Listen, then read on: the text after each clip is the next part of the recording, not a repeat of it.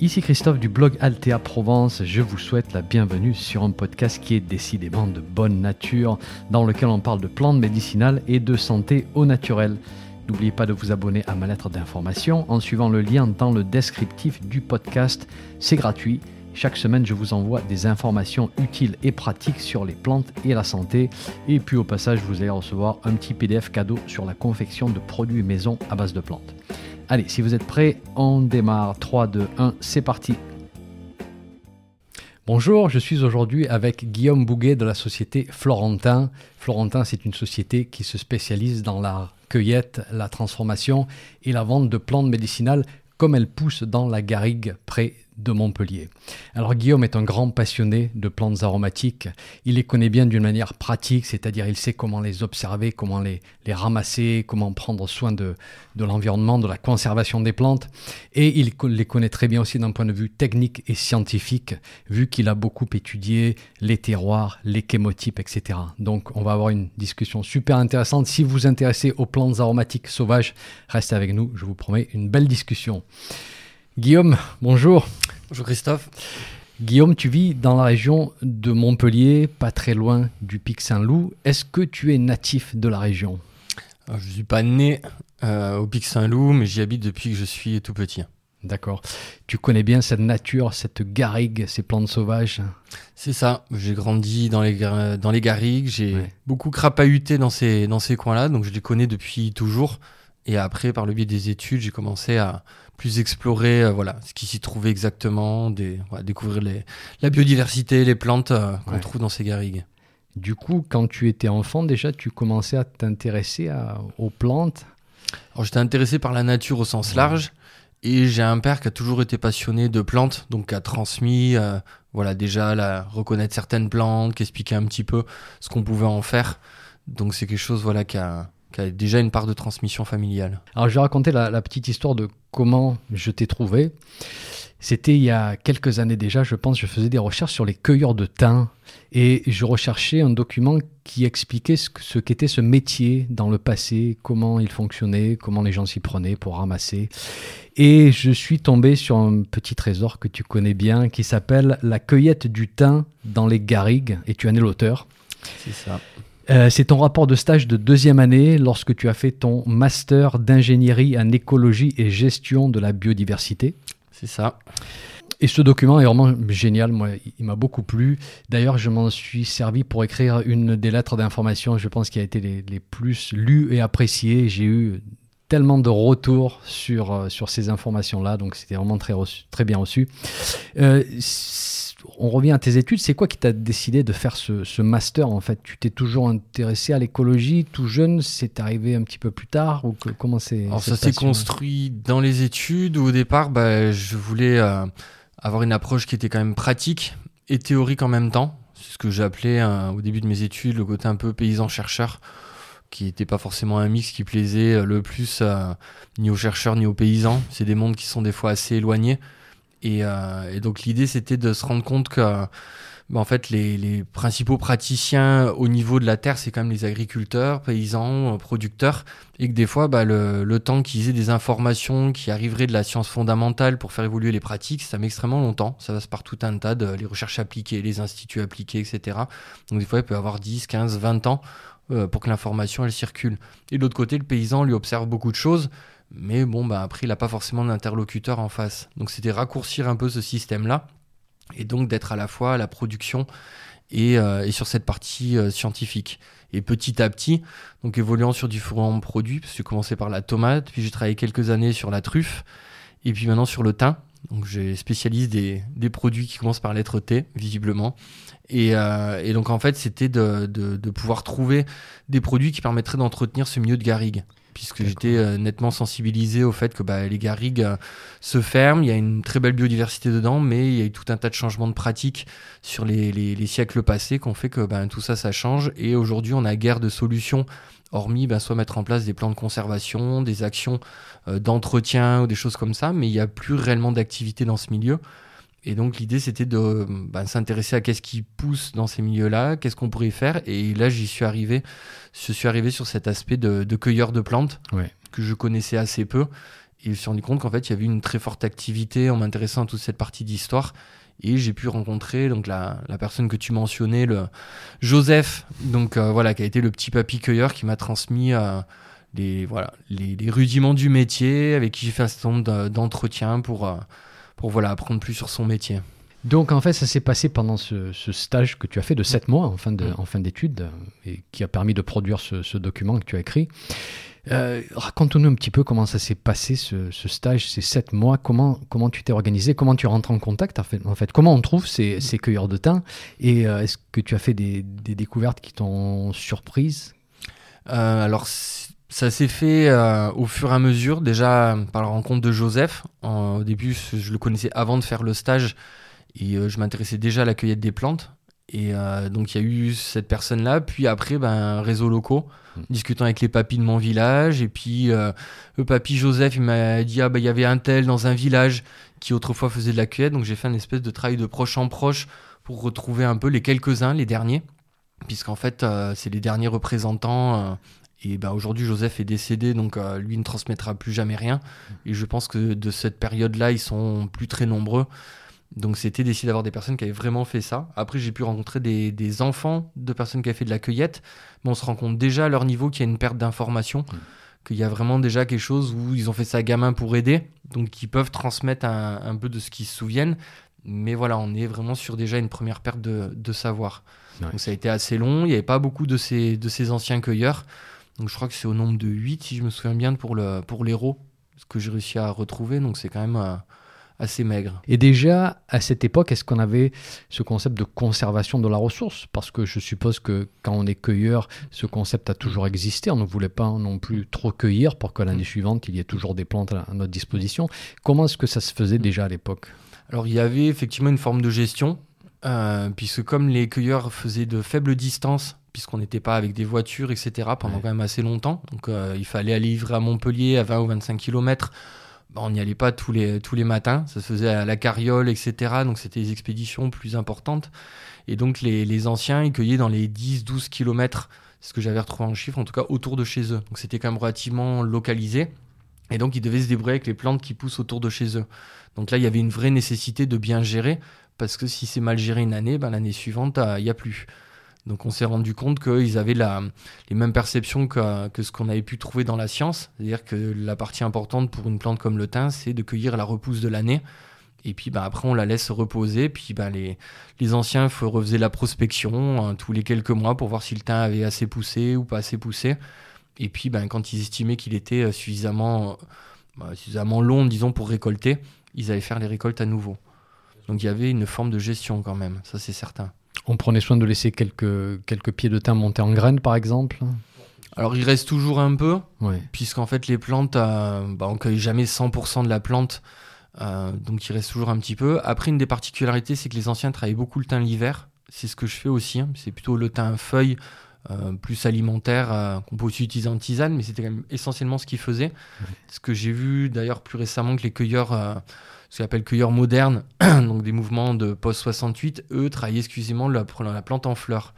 Et certains m'avaient dit même que bah, l'hiver, le thym ne poussait pas. quoi. Donc là, je me suis rendu compte que bah, en allant sur le savoir des anciens, qui était très pratique, il fallait euh, bah, eux le, le, récolter déjà bien en avance. Parce qu'il y a une première pousse euh, à la sortie de l'été, oui. quand on a les premières pluies sévenoles, et puis il y a une deuxième pousse avant le printemps.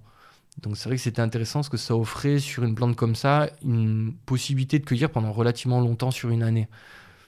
Donc ça, c'était le modèle qu'eux avaient construit. Alors c'est une plante rustique, c'était beaucoup de boulot, mais c'est euh, comme ça qu'ils avaient organisé. Et après, ils avaient, euh, parce que Joseph euh, travaillait avec son frère qui s'appelait Florentin.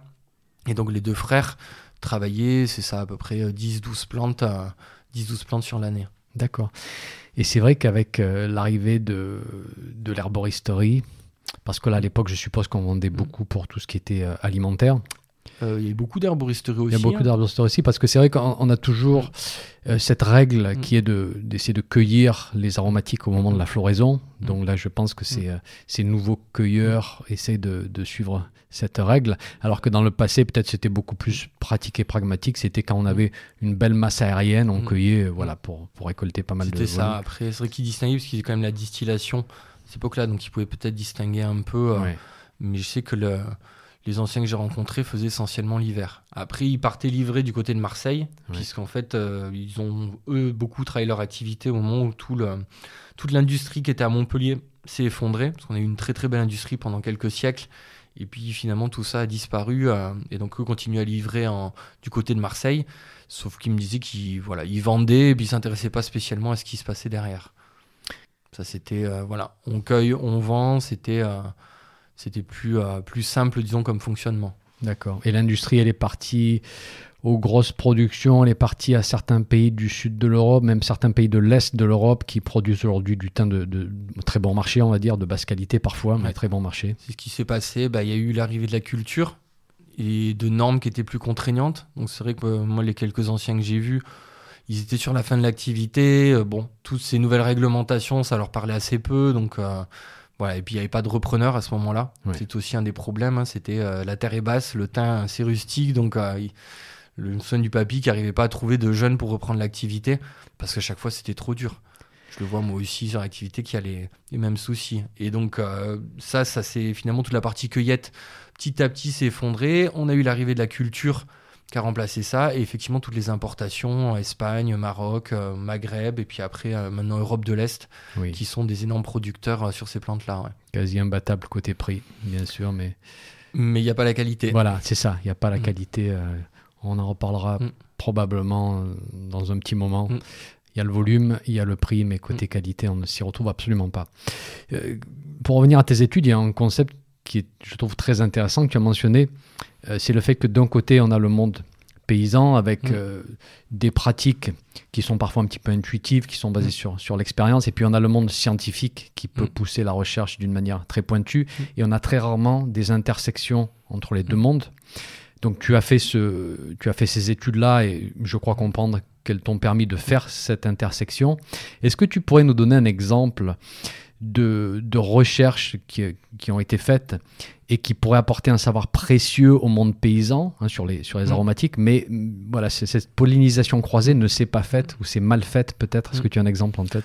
Bah, Les travaux que j'ai fait sur mon Master 1, donc avec le CNRS, on a travaillé sur l'évolution de la répartition des chémotypes en fonction du changement climatique.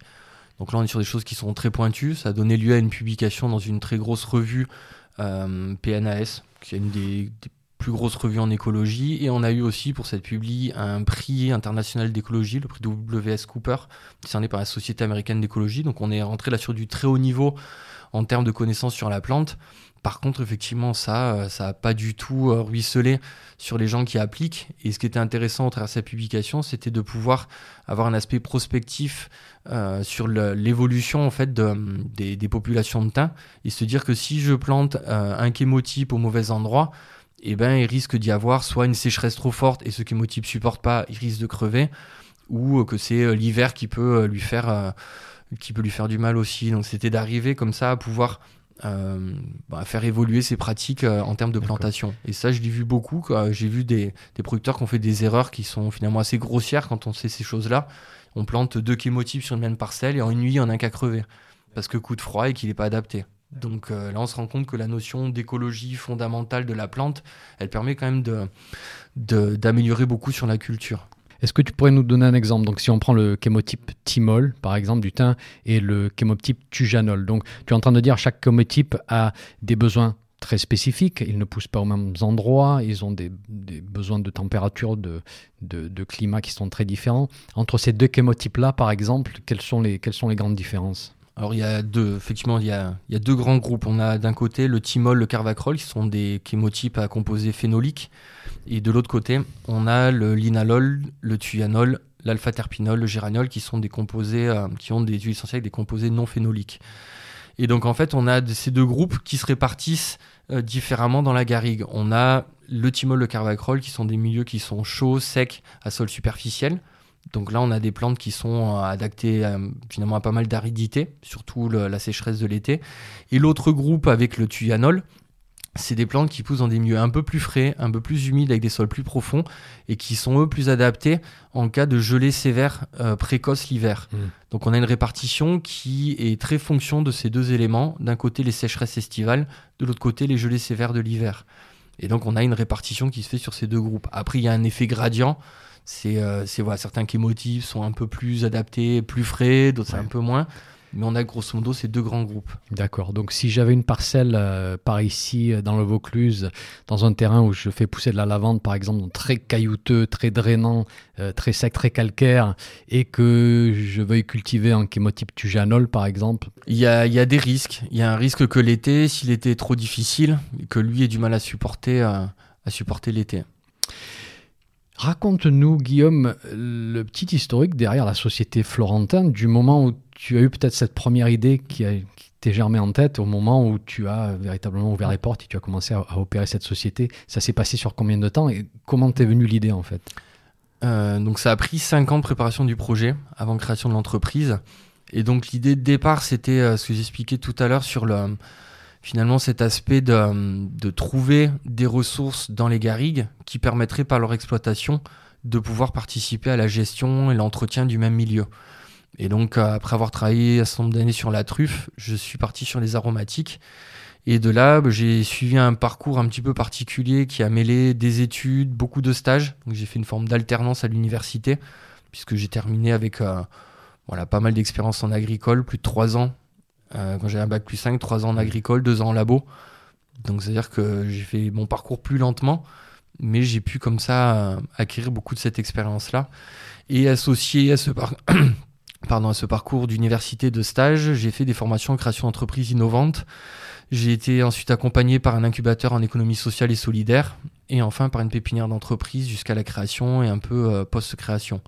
Donc ça a été un parcours assez long entre voilà vraiment acquérir des compétences pratiques, de, paysans. Il faut se faire le dos en, récoltant les plantes, enfin voilà, planter les patates, euh, les salades, toutes ces choses-là. C'est aussi là où on acquiert un peu cette capacité euh, à résister à la forme de bah, la pénibilité du métier. Euh, et, de l'autre côté, la partie scientifique pour comprendre ce que je fais, pouvoir améliorer rapidement mes pratiques, faire remonter l'information de ce que j'observe pour aller chercher si dans la bibliographie il y a des choses qui, qui pourraient expliquer ce que j'observe. Si ça y est pas, bah, ça peut donner lieu à des études, ce qu'on a fait à plusieurs reprises. Euh, et, après toute la partie entreprise, parce que moi de, de démarrage, j'étais pas chef d'entreprise, donc il a fallu se former avec une partie en innovation, parce que de manière surprenante, l'approche que j'ai pu avoir sur le métier, ben, c'est un peu le, c'est un cueilleur un peu plus moderne, on va dire. Les anciens me disaient, ben, le thym, c'est du thym. Euh, quand je commençais à m'intéresser à ces chémotypes, les applications, tout ce qu'on pouvait faire derrière, finalement, c'était, à part dans l'huile essentielle, quelque chose qui était très peu utilisé. Donc il y avait une dimension innovante là-dessus, de l'innovation sur les techniques de séchage, de transformation des plantes. Il a fallu faire beaucoup d'améliorations, des machines spécifiques. Donc il y a toute une partie quand même d'ingénierie vraiment de, sur la partie transformation. Et puis après, bah, c'est euh, toute la gestion de la ressource qu'on peut faire derrière. Et puis il faut qu'il y ait un modèle économique qui tienne. Mon idée, c'était de montrer qu'on pouvait vivre de la cueillette de plantes issues de la garrigue et qu'on pouvait y trouver une viabilité économique. Et donc ben, tout le jeu était que l'entreprise, elle, euh, eh ben, elle perdure dans le temps. Sinon, la démonstration euh, n'était pas faite. Donc, du coup, tu as une partie euh, production et vente très classique. Tu as aussi un, pied dans la recherche et dans la science, j'ai l'impression. Tu obtiens des financements pour faire certains projets, certaines recherches? Alors, j'ai des, des financements, c'est des aides. Quand on a du crédit d'impôt recherche, des choses comme ça. C'est plus un accompagnement, je peux d'un côté. Et j'ai fait exact, euh, effectivement des, des, montages de dossiers pour avoir des aides des aides pour avancer sur certains projets. Alors plus sur des aspects d'amélioration de machines, c'est quand même plutôt ça aujourd'hui qui sont les choses qui ont été euh, plutôt financées. Après, j'ai pu participer à des études avec des scientifiques, alors soit des études ont été euh, voilà où je prends un stagiaire et c'est pas des choses qui sont forcément très coûteuses. Il faut encadrer, il faut des terrains d'expérimentation, c'est de l'observation, des prises de mesures, etc. Donc j'ai eu des choses de ce type-là et d'autres travaux après avec des équipes un peu plus euh, un peu plus calées en chimie, des choses comme ça, mais qui étaient liées là à des projets de recherche qu'avaient ces équipes-là. Donc c'est plus qu'on vient me chercher pour une expertise, des connaissances. Et donc ça me permet comme ça voilà de d'essayer de garder toujours un pied dans le, la dimension scientifique, recherche, et d'avoir euh, bah, potentiellement des, publications qui peuvent sortir, ce qui positionne toujours la structure sur, euh, bah, voilà, d'essayer d'être un peu en pointe sur ces plantes, euh, sur ces plantes aromatiques. D'accord. Et quand tu parles de, de machines, nous, dans notre petit monde de l'herboristerie, ça reste relativement simple. C'est un séchoir, c'est parfois des appareils pour trier, pour monder, parfois des appareils pour mettre en sachet. Et c'est vrai qu'à t'écouter, j'ai l'impression qu'il y, a, quand même plus d'expertise dans ce que tu fais. Est-ce qu'il y a des machines spécifiques pour certaines tâches que tu as mises au point ou que tu utilises? Alors c'est plutôt sur les machines existantes qu'on a fait des, un travail particulier. J'ai un séchoir qui, euh, effectivement, c'est du séchage, mais j'utilise un système qui fait euh, un système de dessiccation-conservation.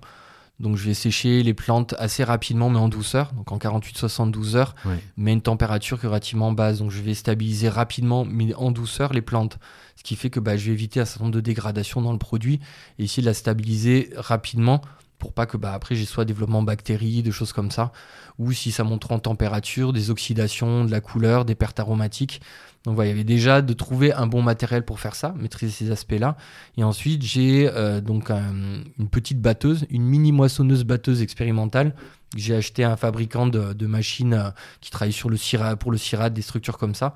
Donc vraiment une petite machine puisqu'elle doit faire 4 euh, mètres de long. Donc c'est vraiment une petite moissonneuse basseuse qui a été ensuite améliorée par un cabinet d'ingénierie de façon à pouvoir améliorer le pré-tri des plantes. Et après j'ai une tamiseuse qui est un matériel de, de tri agricole classique, mais pareil sur lequel on a fait des améliorations sur le nombre de grilles, sur les, séparations de produits pour améliorer le tri.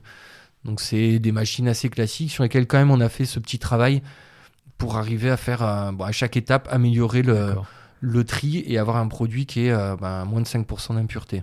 Donc c'est, c'est peut-être un petit gain marginal, mais appliqué sur toutes les étapes de transformation, qui fait qu'au final, tu as un produit qui a une belle couleur, qui a maintenu un parfum optimal, qui n'a quasiment pas de branches, qui a uniquement, si on parle de, du thym, uniquement des, des feuilles, donc un produit, on va dire, plus pur. Euh, est-ce que c'est assez rare de trouver ces méthodes-là? On trouve un petit peu de tout de ceux qui vont broyer la plante, la plante séchée, ce qui fait qu'on va retrouver des petits éclats de bois. Quand mhm. c'est broyé assez fin, c'est des choses qu'on peut voir dans le produit. Euh, après, quand on, a un produit vraiment pur, bah, je pense que ça se voit. Il faut que les feuilles soient, soient pas trop grandes. Sinon, on a des produits qui sont trop cultivés. Et donc, on a tendance à avoir plus de matière végétale et moins d'arômes. Et, euh, et, après, sur le tri, les poussières, c'est souvent quelque chose qu'on retrouve. Si la poussière n'a pas été bien enlevée, ça amène un goût résiduel qui est assez désagréable. Donc voilà, c'est toutes ces petites choses qui font qu'entre euh, l'origine du produit sauvage, un bon séchage, un bon tri, j'arrive sur un produit fini qui se distingue euh, d'autres produits parce que j'ai pas tous ces, bah, tous ces petits défauts. Euh, tous ces petits défauts aromatiques qu'on peut trouver si le boulot est pas bien fait.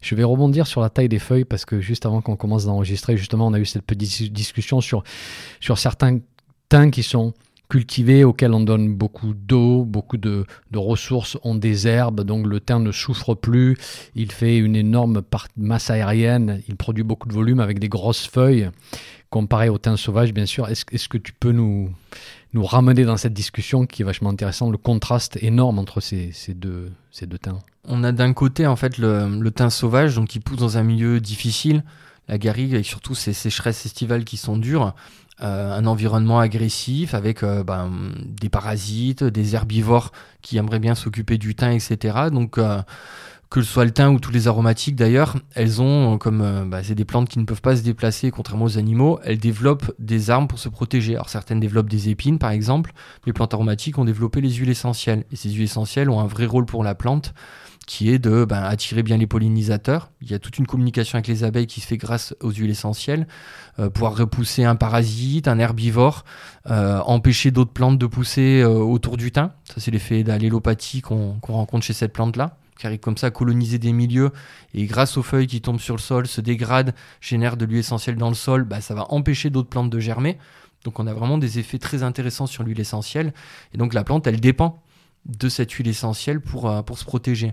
Et en plus, bah, la contrainte d'un climat difficile, elle va pas s'amuser à faire des très grandes feuilles, parce qu'avec le soleil qui tape, on voit que bah, en général, euh, les feuilles, euh, ça finit comme dans certains, dans certains, certains endroits avec les cactus, on n'a plus qu'une petite épine qui, voilà, qui réduit au maximum la, la surface de la feuille.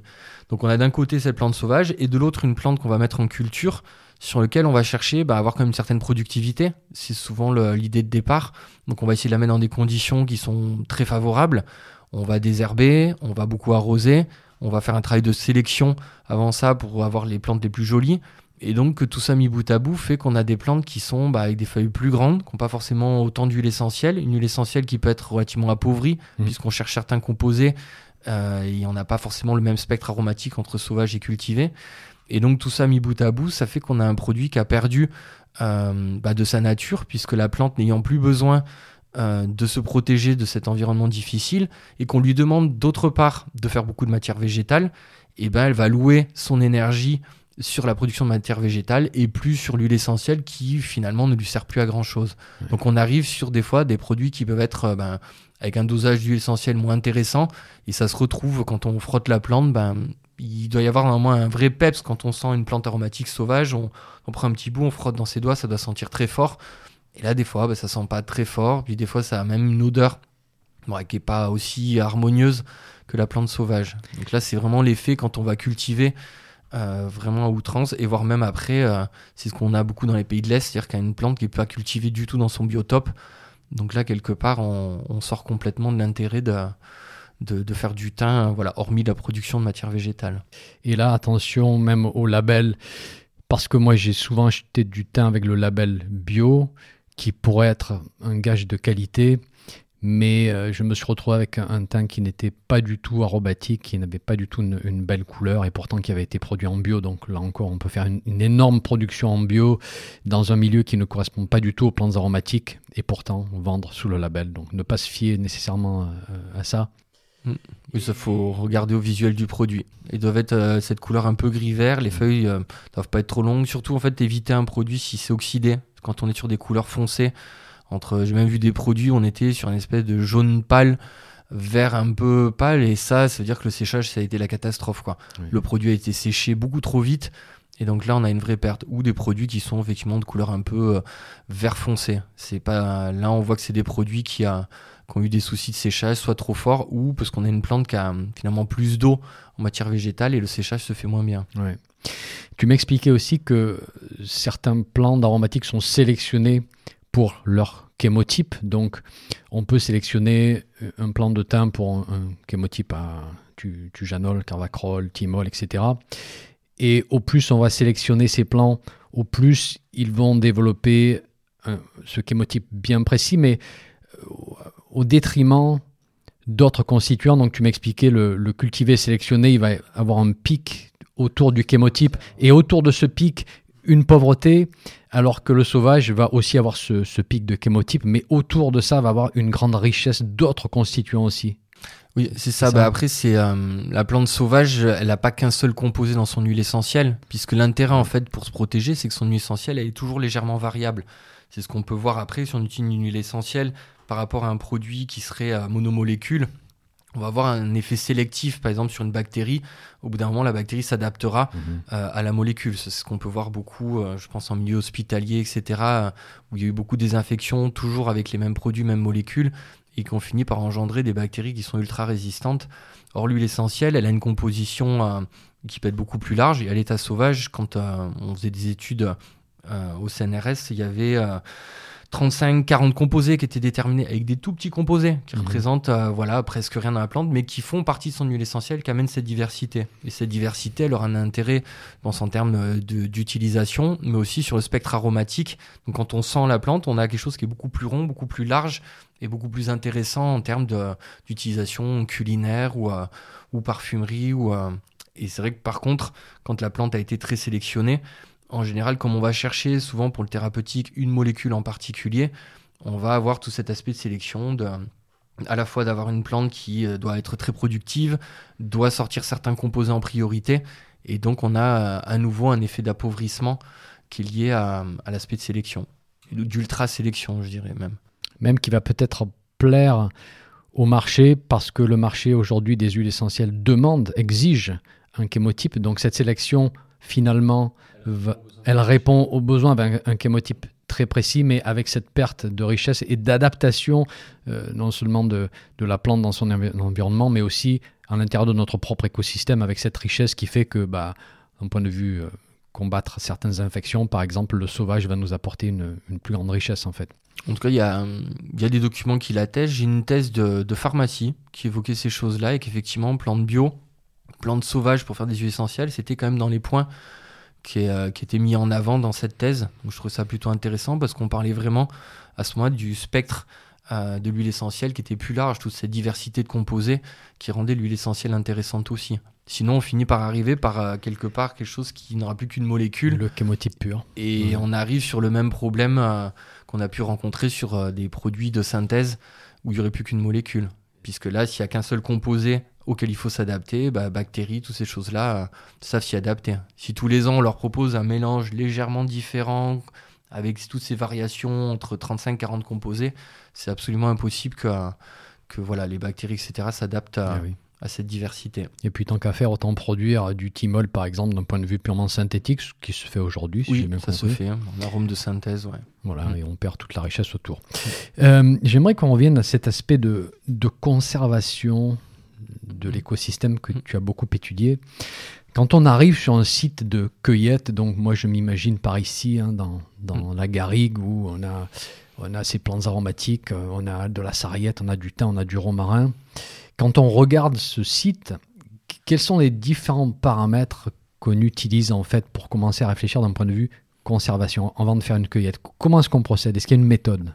Pour conservation, il y a beaucoup sur l'état des plantes. Oui. Ça, il y a des endroits où on va voir que les plantes sont, sont en souffrance, qu'elles sont euh, donc elles seront ni intéressantes à cueillir, euh, ni euh, bah, ce sera bon pour elles d'aller leur voilà, de leur mettre un coup de faucille et puis qu'après, euh, si le, coin est trop difficile, elles galéreront trop après à se régénérer. Donc il y a déjà un point comme ça qui est à voir, c'est vraiment la qualité de la plante au départ. Après, moi j'ai des aspects quantitatifs, puisque si je vais cueillir, bah, je cueille pas un petit panier comme je pourrais le faire à titre personnel et j'ai mon romarin ou mon thym pour l'année. Là, on est en professionnel, donc c'est vrai qu'il faut des quantités plus importantes. Et là, là, on va rentrer plus sur l'aspect gestion. C'est-à-dire ça va être de récolter la plante si elle est récoltable. Donc ça, c'est les questions de repousse, de couleur de la plante. Si la plante, elle est euh, comme le romarin quand il est tout jaune ou qu'il est très jaune pendant l'été, on se rend bien compte que la plante, elle souffre. Donc aller lui mettre des, un coup de taille euh, par-dessus, c'est pas dit que ce soit très bon à ce moment-là. Donc euh, la gestion se fait surtout à ce niveau-là et sur la façon de récolter la plante, de façon à ce qu'elle se régénère. C'est surtout ça après qui, a, qui présente un intérêt de gestion. Donc sur une seule plante, on va en ramasser, en récolter juste une partie, et sur tout le groupement aussi, d'une manière globale, on va s'assurer de n'en ramasser qu'une partie. Après, moi, je fais des rotations, ça dépend comment chacun gère. Moi, j'ai des, je fais des rotations, donc je vais, je vais pas toujours cueillir au même moment, au même endroit. Voilà, d'accord. Ce qui, par exemple, l'impact qu'il pourrait y avoir, c'est cueillir tous les ans la fleur, euh, la plante en fleur sur le même site. C'est-à-dire qu'au bout d'un moment, là, on va avoir un impact sur la régénération de la plante. L'impact, c'est relativement faible puisqu'on est sur des plantes pérennes. Mais si je fais ça pendant 10 ans et que j'ai tous les ans, je vais récolter la même plante en fleurs, donc j'ai un très peu de graines qui vont tomber sur le sol. Le peu de graines qui vont tomber, eh ben, elles vont être boulottées par un certain nombre d'insectes. Mhm. Puisqu'on sait, euh, par exemple, sur la lavande, que les fourmis sont extrêmement consommatrices de graines et qu'il doit rester euh, dans les 10% des graines qui ont été produites par la population qui pourront peut-être germer. Donc si j'ai récolté 90% euh, des fleurs, eh ben, il reste peut-être 10% de graines, mais euh, les insectes vont pas dire on va prendre 90% de ce 10%. Ce sera pas suffisant. Et dans le temps, on peut avoir les impacts. C'est-à-dire que là, on va avoir euh, bah, un manque de régénération à la population. Donc la population vieillit, on n'a plus assez de juvéniles qui, qui se développent, mhm. et au bout d'un moment, bah, la population, ça disparaît. Si en plus il y a de l'embroussaillement, enfin il y a plein de facteurs qui font que les aromatiques, elles ont une place quand même qui est assez précise dans l'écosystème, si on commence à avoir l'embroussaillement, des chênes, tout un tas d'arbres qui poussent, elles sont plus à leur place et en général elles se font remplacer. Oui, oui d'accord. C'est vrai qu'il faut euh, gérer tout ça. Et c'est vrai que toi, tu cueilles euh, d'un point de vue professionnel, donc il, faut aussi que tu arrives à ramasser assez pour, euh, pour ta société. Mais d'un point de vue particulier, moi je réfléchis toujours, je me dis si on se met un jour tous à ramasser les plantes sauvages, on va avoir des problèmes, il va falloir qu'on apprenne ramasser. Et moi, une des petites règles que j'utilise souvent, c'est que je dis aux gens, quand je les vois euh, ramasser uniquement sur un site, je leur dis marcher. Marcher. Est-ce que là je peux ramasser Marcher encore un peu? Voilà. Ramasser un petit peu, un petit volume, ah, ensuite marcher. 5-10 minutes, c'est bien, ça nous fait du bien, ça nous donne de l'activité physique. Et puis surtout, on ne va pas se concentrer toujours sur le, sur le même site. Donc euh, voilà pour euh, peut-être une petite astuce pour les non professionnels et cueillir la repousse? Généralement, ça c'est le point le plus important. Alors vas-y. Parce que soit on me demande comment cueillir, alors déjà pas arracher, parce que ça c'est quand même assez fréquent. Ah, qu'on arrache le, Il y en a qui arrachent le pied de thym. D'accord. Alors des fois en pensant qu'en le remettant dans leur jardin, il repartira, ce qui marche quasiment jamais. Donc il faut cueillir la repousse. Il faut donner ce que la plante, quelque part, les parties tendres qu'elle nous donne de l'année. C'est le petit surplus qu'on peut prélever sans nuire à la plante. Et toujours essayer de garder ce qui est de la feuille sous les parties qui ont été taillées. Donc sur le thym, romarin, sarriette, tout ça, ça fonctionne bien. Sur les lavandes, effectivement, bah, on va être sur la quête des tiges, euh, mais pas d'aller euh, dans les feuilles qui sont basses. Donc il faut cueillir vraiment juste au-dessus. Donc se contenter de prendre ce que la plante, elle donne euh, chaque année. et pas descendre trop bas de plus en plus, on, tombe dans le bois, et puis plus ça va, et puis on finit par avoir bah, des plantes qui seront plus récoltables parce que beaucoup trop basse. C'est vrai. Et c'est vrai que si on est prêt à faire cette petite entorse de ne pas ramasser au moment de la floraison, qui est supposé être le moment optimal pour les aromatiques, les, les repousses au pendant l'hiver, là, pour le thym, ces petites pousses tendres et vertes, je les trouve assez formidables parce qu'elles sont très simples à ramasser. On peut utiliser les branches parce qu'elles sont très souples, on peut tout utiliser. Euh, finalement, c'est peut-être une manière de, de, procéder, comme faisaient les ramasseurs de thym finalement à l'époque. Je pense que beaucoup récoltaient le thym quand ils en avaient besoin. Ils avaient un pied de thym, euh, c'est l'hiver, euh, je le prends, euh, il est sous sa forme d'hiver, je le prends au printemps. mais mais c'est vrai qu'après, il peut se récolter un petit peu tout le temps. Tout dépend de l'utilisation qu'on voudra en faire. mais après, bon, sur la fleur, il suffit de ne pas voilà, trop chercher à récolter tous les ans au même endroit et essayer de voilà, effectivement picorer, comme tu disais, des plants par-ci par-là. comme ça, voilà, ça laisse quand même de la, de quoi, du travail pour les pollinisateurs qui en ont bien besoin. Oui, tout à fait. Tout à l'heure, on parlait aussi du fait qu'on a eu quelques étés qui ont été très rudes, très chauds, et même les aromatiques qui sont bien adaptés à un, climat très très sévère, très aride, ont beaucoup souffert. On a vu certaines aromatiques qui commencent à, périr littéralement par la chaleur. Et tu m'expliquais que, alors je ne sais pas si ça a été des recherches qui ont été faites. Non, là on est sur des observations. Comment euh, éviter peut-être que ces plantes justement souffrent trop pendant l'été. Est-ce que tu peux nous expliquer ce que tu m'as dit tout à l'heure? Alors c'était après, euh, notamment le constat sur le romarin, puisque voyant des romarins sauvages, euh, c'était l'été 2017 qui a été très, euh, très dur, on avait pris presque six mois de sécheresse je crois, et, en fait on a vu des flancs entiers de montagne par chez moi de, de romarins qui avaient crevé. Donc après certains se sont régénérés depuis, mais on a vu de très forts dégâts, et donc les questions qui se posaient c'était est-ce que finalement cette masse euh, végétale aérienne, en sachant qu'un romarin sauvage, des fois, il y a des longues tiges avec un petit plumeau de feuilles tout en haut. Est-ce que ça, c'était pas des choses qui étaient euh, finalement très consommateurs d'énergie pour la plante pendant l'été et que peut-être par un effet de taille au bon moment, on pourrait euh, bah, accompagner la plante et faire en sorte en fait qu'elle qu'elle concentre plus ses réserves sur l'été sur une partie moins importante de végétal. de végétal. C'était un petit peu l'observation qui pouvaient être faites. On a eu des observations un peu similaires sur le thym. Maintenant, c'est voilà, là l'observation de cueilleurs qui pourrait remonter vers de, la mise en place d'études peut-être plus scientifiques derrière et là proposer des méthodes de gestion. Donc là, on est typiquement sur ce que j'expliquais tout à l'heure. On peut avoir ce va-et-vient qui se fait, puisque là, on essaye quand même d'avoir, euh, même si c'est de l'observation, d'essayer en multipliant par différents sites euh, et au fur et à mesure des années, on commence à avoir des tendances qui peuvent sortir en discutant après avec d'autres euh, voilà, des, gestionnaires d'environnement, des chercheurs, voir si ça tient la route, un petit peu le, constat, euh, amener un peu de bibliographie si on peut en trouver aussi, pour ensuite peut-être aller sur des études et, des choses plus sérieuses. D'accord. Donc si euh, je cultive du thym et que je vois que chaque été certains plants périssent, mm. une des astuces pourrait être mm. de les rabattre de les tailler avant de les tailler au, printemps, du coup de faire une bonne récolte et de m'assurer que pendant l'été la masse aérienne est relativement bien compacte, sans tailler dans le bois non plus comme tu disais parce que sinon on peut leur faire du mal. Et ça va les aider à, passer ce cap de, l'été au printemps, euh, à l'automne pardon peut-être aux premières pluies, ils vont m'en faire une petite repousse avant l'hiver alors, je... si on les accueille, je pense au printemps, on le laisse après bien repousser. Jusqu'à l'hiver, hein, jusqu'à l'hiver d'après. Après, les tailles sont trop fréquentes. Autrefois, les anciens me racontaient qu'ils pouvaient cueillir jusqu'à deux fois par an sur certains sites, mais on se rend compte qu'on n'est plus du tout dans les mêmes conditions qu'il y a 50 ans, du climat qu'ils avaient à l'époque, de, des activités qu'il pouvait y avoir aussi complémentaires, pastoralisme, toutes ces choses-là. C'est qu'on m'a beaucoup décrit des, sur certains endroits des, des qualités de site, de lavande aspic, de thym que j'ai jamais euh, que j'ai jamais vu parce que euh, aujourd'hui tout a, a, quand même a beaucoup réduit que ce soit en fréquence de plantes ou même sur les, les plantes en elles-mêmes. On voit qu'elles souffrent de, de tous ces étés qui sont euh, de plus en plus durs. C'est vrai. Même les romarins ici qui sont des plus résistants ont beaucoup de beaucoup de mal à, survivre parfois.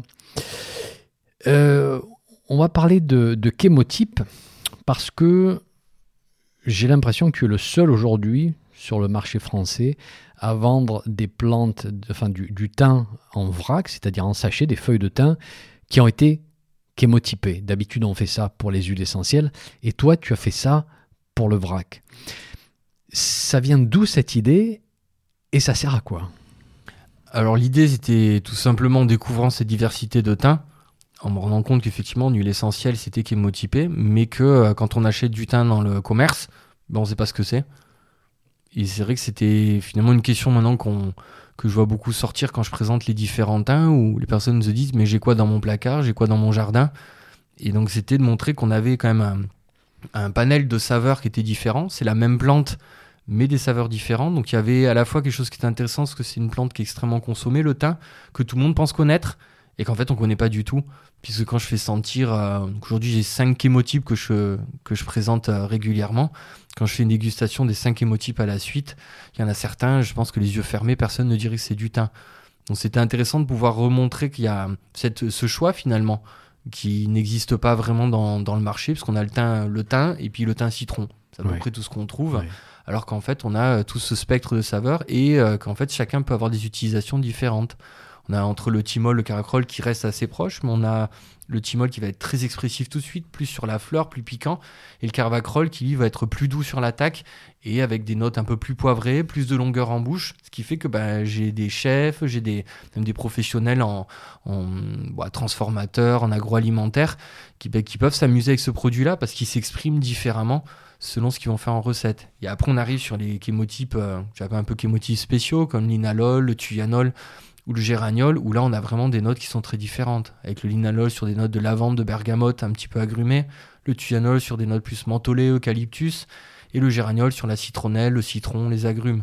Donc ça offre quand même un panel assez large, que ce soit en cuisine et aussi en infusion.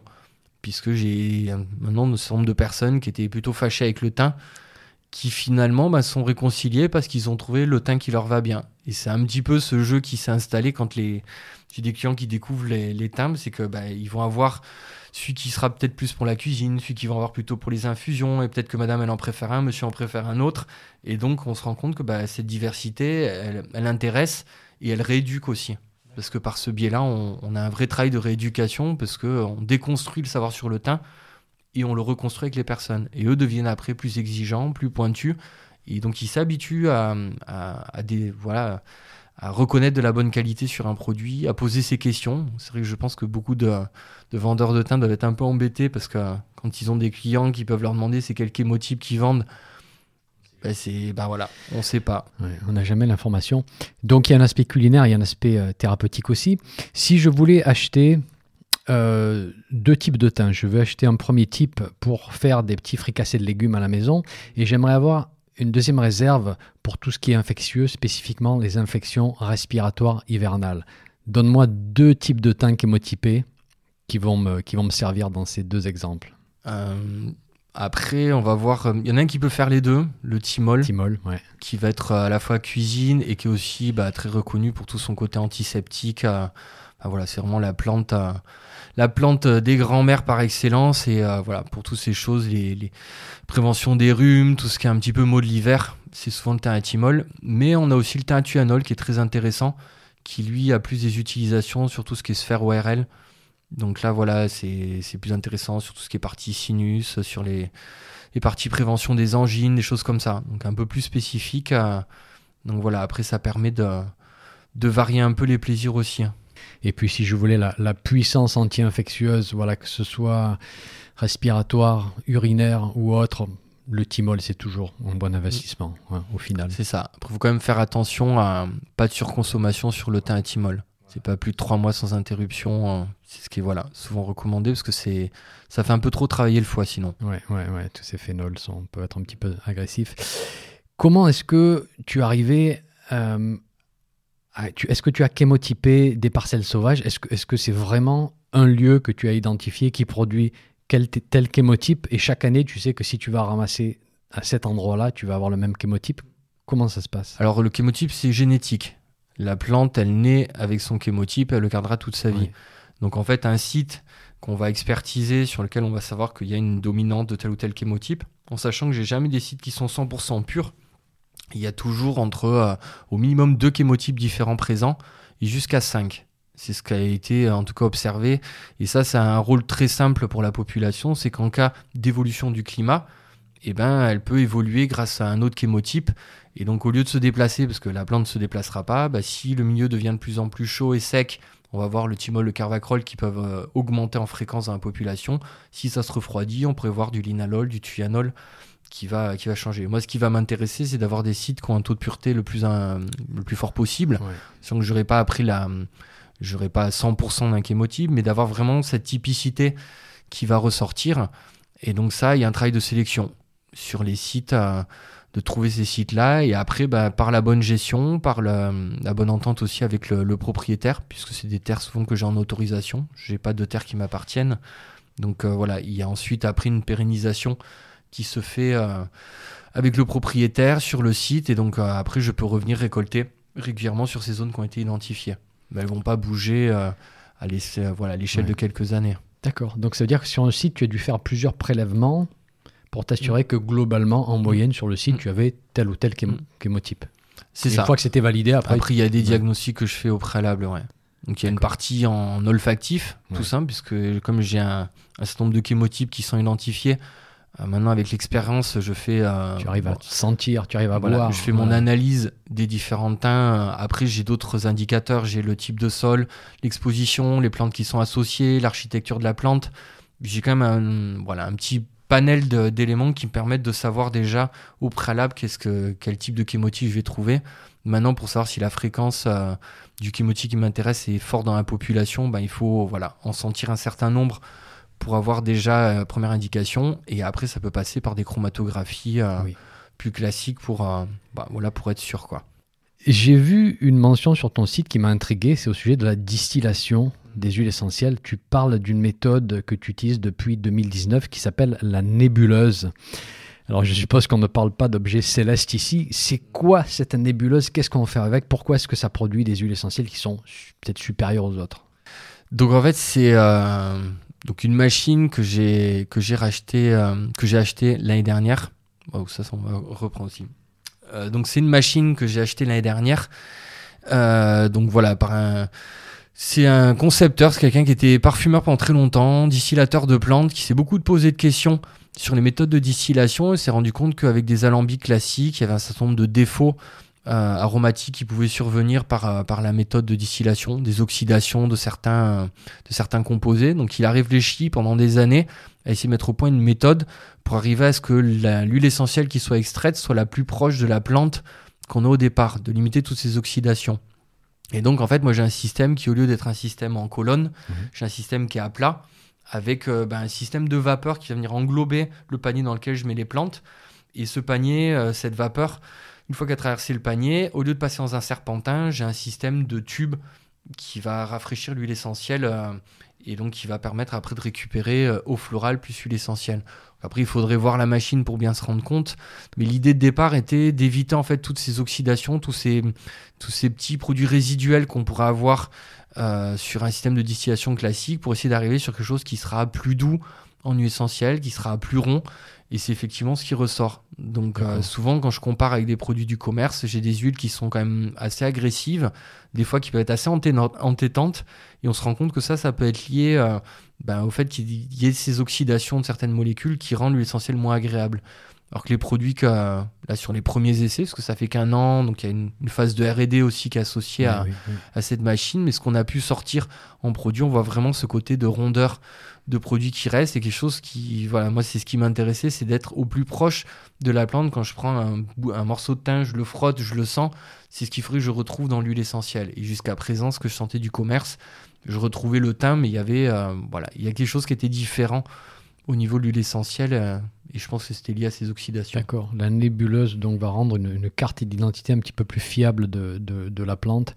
Est-ce que tu as pu valider ceci, peut-être comparer entre mm. une distillation classique et avec la nébuleuse d'un point de vue analyse ou c'est là? Alors pas encore. Je compte le faire parce que le concepteur avait fait ça, mais euh, mais bon, c'était sur une analyse, sur un même lot. Il s'était rendu compte qu'ils avaient une dizaine de composés supplémentaires euh, dans l'huile essentielle produite avec sa machine, ce qui est un constat très intéressant.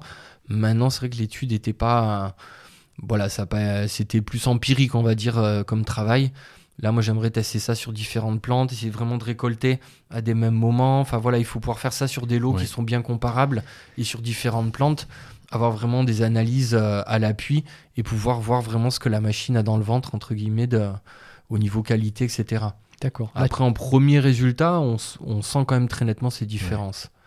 Maintenant, c'est que de la perception, c'est pas d'analyse. Euh, de l'analyse comparative. Mais on peut dire qu'aujourd'hui, tu as développé un certain nez tout de même pour les aromatiques. Donc... Ça, puis de retour, hein. j'ai fait aussi beaucoup euh, d'analyses avec des étudiants. L'année dernière, on a fait une analyse de macérat huileux entre plantes sauvages et plantes cultivées une analyse euh, donc hédonique, était des tests 2 à 2 sur un panel de personnes qui étaient euh, notamment sur un marché euh, bio à Montpellier, mhm. voilà de tous âges, et elle a fait ce comparatif. C'était très intéressant parce que majoritairement les gens trouvaient que le, le macérat huileux de plantes cultivées sentait plus fort, mais ils préféraient le sauvage qui était plus harmonieux. D'accord. Donc il y avait quelque chose qui était voilà assez, assez particulier en, en termes de retour mais c'était cette question voilà, d'harmonie du produit qui était intéressante. L'autre sent plus fort, parce que je pense qu'on est vraiment sur le composé Plus, plus net, et donc c'est ce qu'on repère, mais, euh, mais souvent, voilà, il trouvait que c'était moins agréable que la version sauvage. Donc on a quand même des formes d'indication grâce à ces euh, macérats huileux, et qu'on nous, on a commencé à percevoir sur l'huile essentielle aussi. D'accord, d'accord. Et tu vends des huiles essentielles aujourd'hui? J'ai commencé un peu la vente directe. Tu as commencé un petit peu la vente et elles mm. sont produites avec cette méthode-là, avec la nébuleuse Oui. D'accord. D'accord. Euh, là, on a beaucoup parlé de, de transformation de produits, mm-hmm. de, vente de plantes en vrac, de vente d'huile essentielle. Tu proposes aussi des services. Hein. tu, as, tu as développé, comme on peut le voir, une mm. grande expertise. Mm. Euh, sur la, ramasse, la transformation des, plantes aromatiques. Donc tu offres des services. Alors est-ce que c'est envers des gens qui veulent s'installer comme producteurs? Qu'est-ce que tu qu'est-ce que ta société propose aujourd'hui en fait comme euh, Alors il y a eu plusieurs. Euh, c'est un peu large, ça dépend du projet qui arrive en face. J'ai pu faire des expertises pour euh, bah, des collectivités qui étaient intéressées parce qu'ils avaient un grand massif. J'en ai fait une récemment cette année qui avait un grand massif de 5000 hectares dont ils réfléchissaient à quelle valorisation effectivement, les plantes aromatiques les intéressaient. Donc là, il y a eu une expertise à faire de, du massif, voir quelles plantes on trouvait et s'il y avait un intérêt économique. Parce que c'est pas tout de trouver de la plante, euh, puisqu'on avaient des très bons relevés botaniques euh, sur, le, sur le massif, mais ça nous dit pas si du romarin, il y en a euh, un petit peu, beaucoup. Est-ce qu'on fait une exploitation pour faire des petits sachets sur un point de vente direct? Est-ce qu'on peut imaginer sortir des produits peut-être plus en quantité plus importante? Donc là, il y a eu un travail de fait, d'expertise euh, du massif pour euh, donner un peu des, orientations sur ce qui pourrait être fait selon les plantes et voilà les pistes de développement qu'ils pouvaient avoir.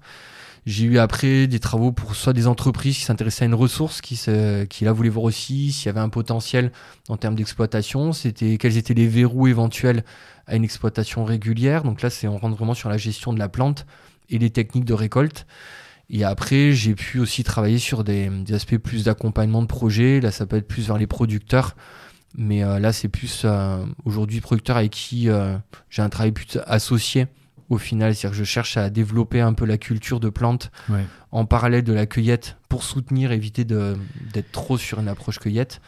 Et donc là, ou tout simplement parce que certaines plantes, je ne les trouve pas à l'état sauvage. Donc là, exemple, on a travaillé sur le basilic Mhm. depuis quelques années. Et notamment, on fait du basique marseillais, un basique à petites feuilles. Et euh, bah, je réconcilie énormément de gens avec le basilic sec, parce qu'on me dit souvent que c'est une plante qui sent rien du tout. Et qu'en fait, bah, si, si on fait un vrai travail de, au niveau de la culture, du séchage, de toutes ces étapes-là, bah, j'ai un basilic qui est extrêmement aromatique. C'est rare, hein. je peux te dire que c'est rare. Hein. Moi, dans tous les échantillons que j'ai achetés dans le commerce, mais c'est tellement rare, qui fait que effectivement, moi-même, j'ai dit cette petite phrase le basilic sec est souvent un basilic mort. Et ben là, tu vois, tu me donnes envie de, tester. Euh, Ça, c'est le petit plaisir sur les salons. Des personnes à qui je propose sentir basilic, qui me disent mais non, ça sent jamais rien. Et que je vois leurs yeux qui s'illuminent quand ils sentent et qu'ils se prennent une, grande, euh, une grande respiration de basilic et qui disent mince, ça peut en fait sentir très bon est très fort. Mais là, il y a un boulot avec le producteur. Donc voilà, là, j'ai fait ce travail-là euh, avec quelques, quelques petits producteurs, certains pour euh, les faire évoluer dans leur pratique. Parce que certains ont mis en plantation, puis ils trouvent pas forcément le marché en face. Euh, soit parce que dans les grossistes, ils n'arrivent pas à s'en sortir au niveau des prix. La vente directe, c'est pas forcément toujours évident. Donc c'était de travailler avec eux aussi pour euh, dire bah moi je peux avoir une demande peut-être sur certaines plantes, donc essayer de mettre en route des petites filières courtes et puis après les faire évoluer sur les pratiques. C'est effectivement là, euh, c'est d'essayer de faire euh, plus souffrir la plante, de la travailler plus de façon un peu sauvage pour lui faire sortir plus d'arômes. D'accord. Et ce basilic marseillais, est-ce qu'on peut l'acheter aujourd'hui? J'en propose un peu. J'ai pas eu une très belle production cette année. D'accord. Mais, euh, mais j'en propose euh, effectivement un petit peu. Euh, ça, vente directe et quelques, j'ai quelques professionnels, mais je pense que cette année, ça va être. Je te pose la question parce que je trouve que c'est une plante assez remarquable d'un point de vue thérapeutique, à la fois pour les, les troubles digestifs, mais aussi pour les crampes menstruelles chez la femme en simple infusion. Et malheureusement, c'est vrai que souvent, il faut en avoir du frais au jardin. C'est pas très pratique, en particulier l'hiver. Donc là, si on a une source d'un bon basilic bien aromatique, bien antispasmodique, sous forme sèche, là, ça commence à être intéressant.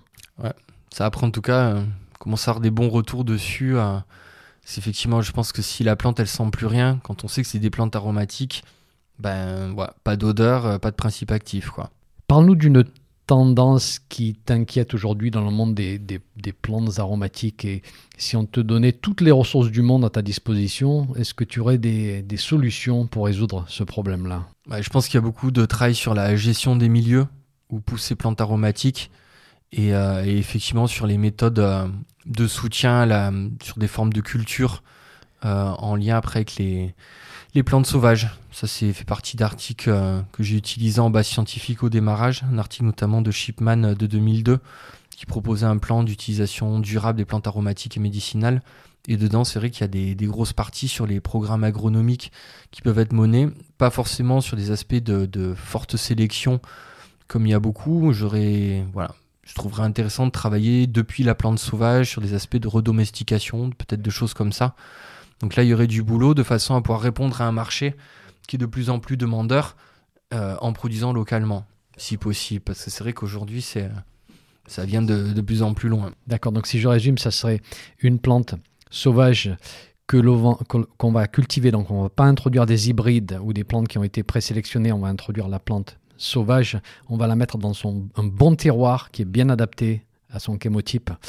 Et on va en faire une production plutôt que de s'attaquer aux ressources sauvages qui commencent peut-être à être un petit peu stressées aujourd'hui. Il faut équilibrer les deux. faut équilibrer les deux. Le problème, c'est que la, plante sauvage, si elle est trop exploitée, on va vers l'épuisement. Mhm. C'est ce qu'on observe. Il y a des pays comme le Maroc. J'ai une publication, alors c'est une publication de sociologie de manière surprenante qui évoquait cet aspect-là. Mais il y a plusieurs espèces de thym endémiques au Maroc qui sont en voie de disparition faire disparaître du thym, c'est qu'on y va vraiment fort. Parce que c'est quand même très rustique, ça supporte même des tailles, euh, bon, quand il y a des cueilleurs qui sont pas trop expérimentés, ça taille un petit peu bas. On sait que c'est une plante qui arrive quand même à repartir, elle est pas... pas tous les chémotypes supportent euh, aussi bien la taille, mais, sur un chémotype classique comme le thymol ou le carvacrol, ça va donc faire disparaître, arriver à épuiser des ressources, c'est que soit ben, les gens finissent par arracher pour aller plus vite, faire du poids, parce qu'on leur paye au poids et que derrière on se fiche qu'il y ait des racines, qu'il y ait tout ça dedans mais je trouve ça un peu malheureux parce que c'est là on a de l'épuisement. J'ai lu un article récemment, c'était en Algérie, sur les plateaux d'Algérie où ils, euh, ils sont obligés de récolter le thym à la pince à épiler. Tellement le thym en fait il a été taillé, taillé, taillé tous les ans. Et ben en fait il devient de plus en plus rase. Donc il disait c'est euh, allongé dans l'air pour euh, à récolter à la pince à épiler les petits brins de thym. et ça c'était en utilisation traditionnelle locale. Donc c'était même pas pour pour de la production industrielle. Hein. C'était vraiment les, communautés locales sur les plateaux algériens qui expliquaient que ben, ça a tellement été taillé qu'avant ils récoltaient la faucille, puis maintenant c'est ils font ce qu'ils peuvent, allonger dans l'herbe, accueillir du thym. C'est donc là voilà, on voit que ça c'est les mauvaises pratiques qui, euh, qui engendrent après ben, épuisement de la ressource ou euh, voilà quelque chose comme ça où on a quelque chose qui est en tapira et j'imagine pas du tout, euh, ouais, j'imagine pas du tout devoir m'allonger pour cueillir mes je dis ça, c'est là, c'est aller trop fort, quoi. Et là, ce que tu nous dis, c'est que on peut produire du thym qui est de qualité quasiment aussi bonne que le sauvage si on sait comment s'y prendre. Je pense, oui. Après, on part de la plante d'origine sauvage dans un terroir qui est bien adapté. Il faut pas trop accompagner la plante on la faire souffrir. Il faut qu'elle voilà, soit dans ces mêmes conditions. L'avantage de la culture, c'est que euh, si on a vraiment des étés, des étés très très secs, comme on a pu avoir il y a quelques années, où j'ai pu observer moi jusqu'à 50% des plantes qui étaient mortes sur certains de mes sites. Il aurait fallu un petit arrosage ou deux pendant l'été pour juste les aider à traverser la période difficile. Donc on est sur quelque chose qui ne sera pas énormément consommateur d'eau et on garde ça juste pour éviter en fait les plantes elles, euh, bah, qu'elles crèvent quoi, tout simplement. Euh, maintenant, à l'inverse, parle-nous d'une tendance qui te donne de l'espoir pour le futur, qui te motive. Tu vois des opportunités dans ce domaine-là, dans ce, dans ce marché-là? Ouais, Je pense que ça, après, c'est les, les, les consommateurs, tous ceux qui se rendent compte qu'effectivement, il y a il y a des choses intéressantes dans les plantes. Après, il faut euh, avoir des bonnes plantes, il faut savoir bien les utiliser, il faut que ce soit bien conseillé. C'est tout ça aujourd'hui qui, je pense, se développe beaucoup. Et, euh, c'est ça après qui devient intéressant parce que euh, ben, il y a des résultats intéressants avec ces plantes-là. Donc il faut, voilà, il faut en faire bon usage et, et, surtout, ce que je me rends compte, ça sur les salons, c'est que la qualité de la plante, elle joue quand même pour beaucoup dans l'utilisation qu'on fera après, quand j'ai personne qui, qui viennent me disent que ce soit pour de la cuisine, qu'on leur a demandé qu'est-ce qu'ils ont mis comme ingrédient secret dans leur mmh. pâte bolognaise, et c'est tout simplement parce qu'ils ont mis un teint qui avait du goût, et que voilà, eux sont tout fiers, et les gens sont surpris. Enfin voilà, là on a un effet de chaîne ou des personnes qui me disent que bah, ils boivent beaucoup plus euh, de tisane pendant l'hiver, et puis ils sentent que bah, ça les aide bien, et qu'avant bah, il n'y avait pas cet effet-là, donc euh, on se dit que là c'est euh, c'est la qualité du produit qui paye, et eux-mêmes et ben, ils en parlent autour d'eux et ainsi de suite. Donc ça, on sent que ça, a un effet bénéfique à, voilà, sur, l'évolution des plantes. C'est, euh, c'est énorme. Moi, dans mon expérience en tant que, praticien, je veux dire que la qualité de la plante, c'est, c'est absolument énorme, en particulier vu les variations qu'on voit dans le commerce aujourd'hui entre le très bon et le très mauvais. Euh, c'est la différence entre absolument aucun effet et un soulagement quasi immédiat. Donc je suis tout à fait d'accord avec toi. Et le message de se réapproprier la plante aromatique et médicinale, euh, elle ne vit pas que dans les livres ou dans un reportage qu'on a vu sur Arte.